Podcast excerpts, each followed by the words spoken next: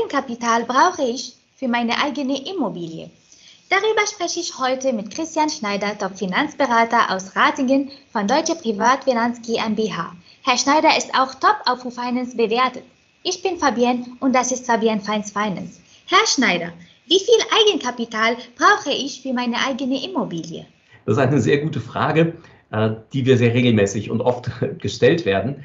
Denn früher, früher so vor, vor 20, 25, 30 Jahren äh, gab es immer so eine Faustformel, dass man irgendwie so die Nebenkosten und 20, 30 Prozent Eigenkapital haben sollte, sonst finanzieren die Banken das nicht.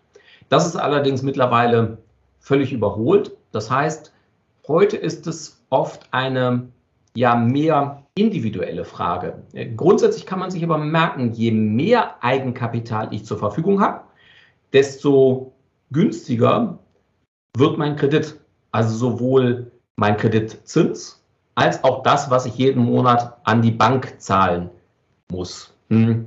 Das führt uns oft so äh, dann zu der Frage von, von, von Kunden, die sagen, naja, okay, habe ich verstanden, je mehr, desto besser, aber irgendwo sind meine Taschen ja nicht unendlich gefüllt. Wie viel brauche ich denn so, hm, sagen wir mal, mindestens?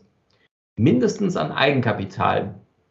Auch das richtet sich insbesondere auch danach oder nach, nach weiteren ähm, ja, Fragen, wie viel verdiene ich denn ähm, und, und ähnlichen äh, Parametern. Das heißt, wenn ich zumindest die sogenannten Nebenkosten an eigenem Geld habe und bezahlen kann, ist das auf jeden Fall schon mal sehr hilfreich. Und auch da Thema, was sind jetzt die Nebenkosten? Typischerweise Grunderwerbsteuer. Der Staat will immer mitverdienen beim Kauf einer Immobilie.